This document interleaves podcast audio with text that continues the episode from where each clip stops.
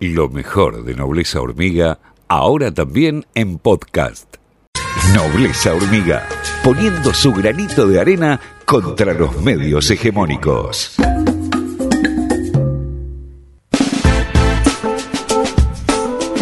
9 y 17 de la mañana vamos a dialogar en estos momentos con el intendente de, Zárate, Osvaldo Cáfaro, porque queremos conocer cuál es la situación en concreto en eh, ese distrito de la provincia de Buenos Aires. ¿Qué tal?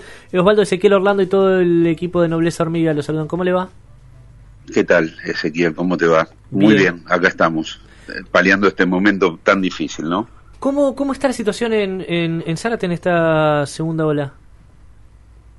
Y la verdad que eh, mal, como creo que en el resto del país. Nosotros eh, veníamos en el máximo que tuvimos, el, el, el, pico máximo fue en fines de septiembre del año pasado, que tuvimos, eh, estamos hablando de una ciudad de 130.000 habitantes, ¿no? Teníamos 76 casos y hoy estamos hablando de 125, 96, 85 casos, o sea que se superó el máximo que tuvimos en aquel momento, cosa que es eh, preocupante, terriblemente preocupante.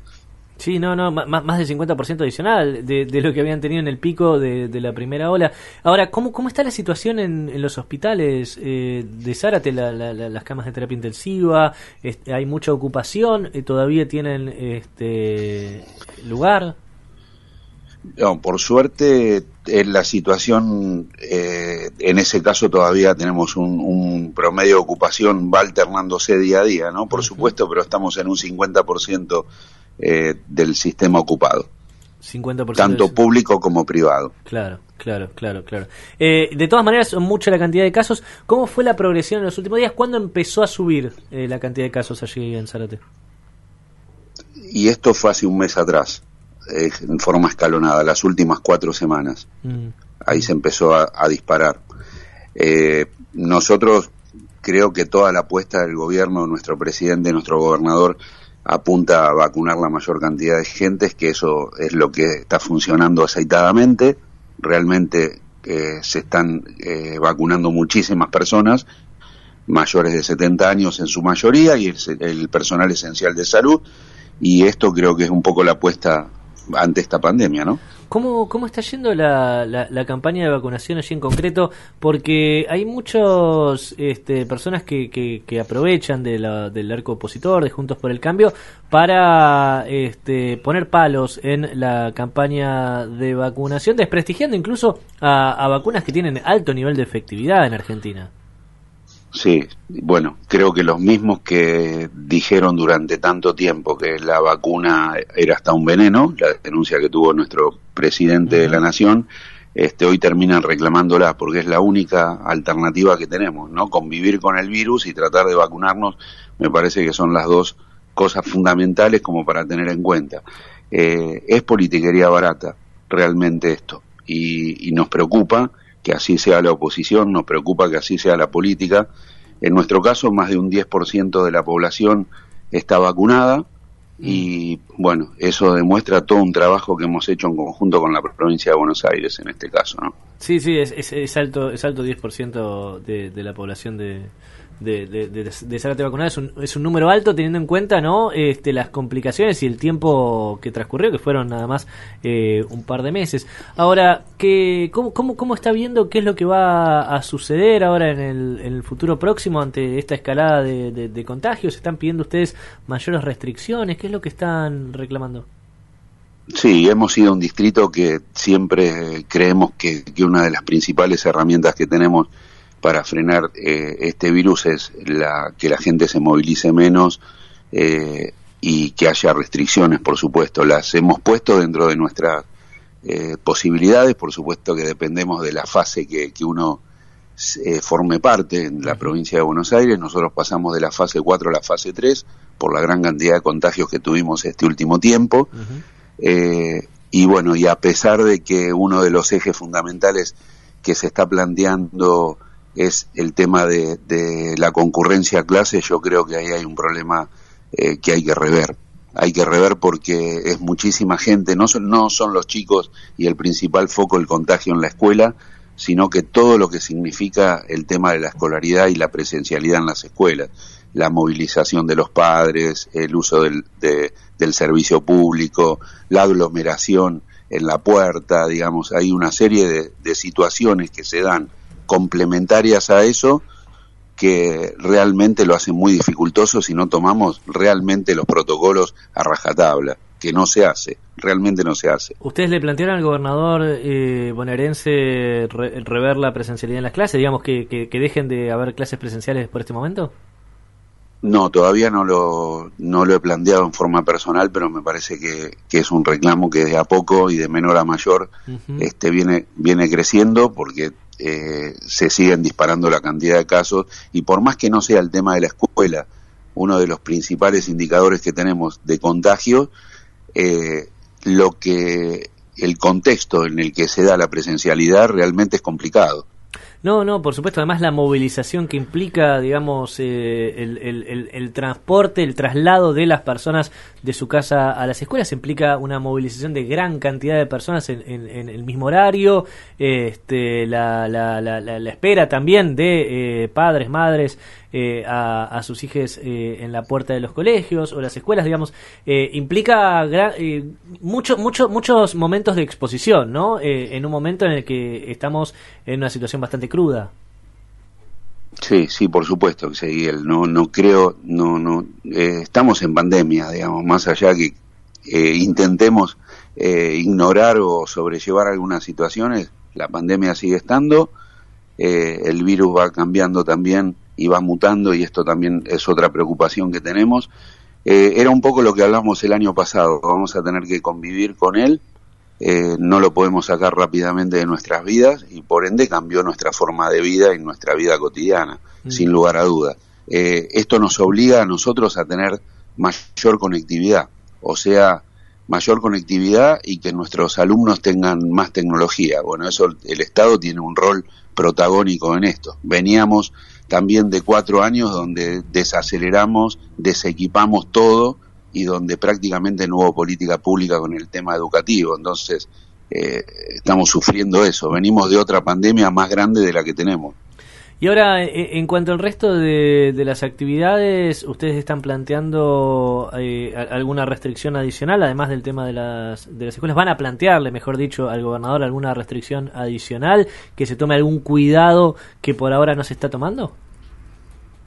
Y mira, eh, esto lo tenemos que ir graduando y no es una frase política, lo tenemos que ir viendo eh, hay que ver si alcanza con la restricción de movilidad en esos horarios eh, y con cerrar los comercios y que no haya actividad comercial en, en los horarios que había planteado el, presidente de la Nación. Yo creo que si esto se mantiene así, va a haber que empezar a cerrar el grifo con otras actividades. Por supuesto que hay sectores que se ven perjudicados, digamos, ¿no? Lo que pasó en Semana Santa, eh, el tema de un, varios millones de personas que se movilizaron de un lado a otro y la verdad no debería haber sucedido esto, aunque el sector turístico ha sido uno de los afectados.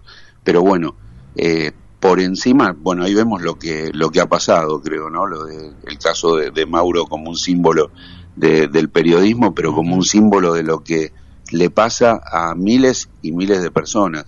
¿No? Cuando, cuando se descontrola la situación, realmente vamos a situaciones irreversibles con daños irreparables como en el caso de él, ¿no?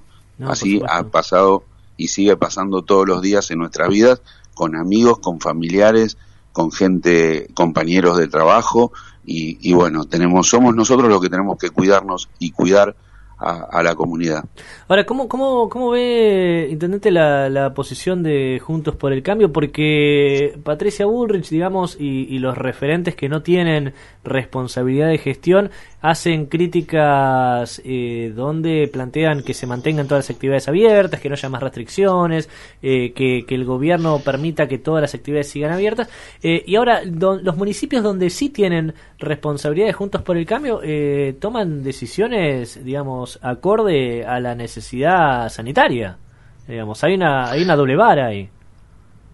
Sí, sí, por supuesto. Que una, una cosa es la persona que está en gestión y que tiene responsabilidades de cuidar a la gente, de, de un Estado presente y de dar soluciones, y otra cosa el que libremente pueda hablar políticamente, digamos. Eh, me parece que ese odio de Juntos por, por el Cambio eh, lo lleva a hacer cualquier tipo de cosas, como esta, por ejemplo, donde hoy deberían estar sumados y, y trabajar coordinadamente, más allá de las diferencias que las podemos seguir teniendo y las vamos a tener siempre, pero digamos, amerita estos tiempos que haya un grado de responsabilidad aún mayor y que podamos trabajar en varias cuestiones juntos. La verdad que la posición de Patricia Bullrich y de algunos otros dirigentes nacionales que no tienen nada que ver con la gestión diaria eh, es muy reprochable. Realmente eh, no están eh, adaptados a, esta situación. Están viviendo en otro planeta, parece, porque realmente creo que la vida de todos los ciudadanos se nos ha complicado muchísimo, la vida de las instituciones se nos ha complicado muchísimo, la vida en las ciudades está muy complicada por las restricciones, por el virus, por, por los vínculos que hoy no podemos tener. Eh, digamos, y si a eso le sumamos alguien que en vez de querer ayudar, solidarizarse, cooperar, lo que hace es venir con un bidón de nafta, seguir prendiendo fuego para tratar de sacar un rédito político, me parece muy bajo muy bajo Ezequiel. Lo que, está haciendo Juntos por el Cambio es eso. En mi país con los dirigentes que tenemos. Lo que está haciendo Juntos por el Cambio, usted dice que es eso, eh, traer un bidón de nafta a, donde ya hay un incendio que es la pandemia. Sí, por supuesto, porque todo le ha parecido mal. En un principio hasta despotricaban con la vacuna y ahora parece que la... Y sabemos de que por supuesto la vacuna es, es uno de los remedios que tenemos eh, claramente. Pero en su momento, no sé si ustedes se acuerdan, de que no querían la vacuna por eso que el nuestro gobernador eh, nos planteó a los intendentes que nos, nos vacunemos eh, y ahí buscando bronca y todo eso, como que nos habíamos anotado, por ejemplo, en el caso nuestro, en el caso mío, eh, como agente de la salud. Lo que pasa que en, en, la matriz de inscripción de para vacunarme no había otro casillero que no sea el de la salud. Entonces, digamos, pero eso no lo dicen, esa bajeza, digamos, que, que se tiene eh, no, no nos hace bien realmente, como también hemos cometido errores, por supuesto, ¿no? Porque no se ha vacunado la cantidad de gente que, que dijimos que se iban a vacunar, pero bueno. Algo que pasó en todo el mundo. lamentablemente sí, se lleva todo a, un, a un blanco negro, eh, a un Boca River, y en esto tenemos que estar juntos y entenderlo de una vez, porque vamos a convivir mucho tiempo con esto. Eh, intendente, le, le, cambio de tema este, abruptamente y le pregunto por el PJ bonaerense. ¿Cómo, cómo ve usted que, que, se, que se está estructurando en este año que es tan particular por, por todo lo que está sucediendo y por la segunda ola también? Sí, yo no, no pertenezco al partido, digamos, con mucho respeto, eh, provengo del socialismo eh, acompañé a Néstor Kirchner eh, y digamos he sido muy leal todos estos años desde el año 2008 eh, y, y, bueno realmente me parece que están bien los procesos de, cambio de renovación y me parece que es algo bueno. Eh, ahora no soy quien para opinar si, si eso está eh, en el camino correcto de todo el, el proceso no en eso no me voy a meter eh, sí tengo amigos, eh, digamos, con, con Máximo eh, tengo una, una gran amistad, me parece una persona eh, muy valiosa dentro de lo que es todo el, nuestro movimiento, nuestro frente de todos, eh, y por supuesto que también las actuales autoridades del PJ de la provincia de Buenos Aires, tengo una amistad entrañable con ellos porque hemos caminado juntos todos estos años y principalmente los cuatro años difíciles de Juntos por el Cambio. Ahora, eh, digamos, lo, lo, la, la, ex gobernadora bonaerense María Eugenia Vidal va a sacar un libro. Mañana va a ser, eh, de hecho, una venta pública de eso. Va a hablar públicamente al respecto. Eh, ¿cómo, ¿Cómo ve esto? Y cómo, como bonaerense, ¿cómo analiza la gestión que tuvo Vidal? ¿Qué piensa que hubiera ocurrido en la provincia de Buenos Aires si ella hubiera sido la gobernadora? hubiera sido un caos, realmente un caos porque eh, simplemente estoy tratando de, hacer una lectura de la, de la realidad y de lo que sucedió eh, con un Estado donde no estaba presente.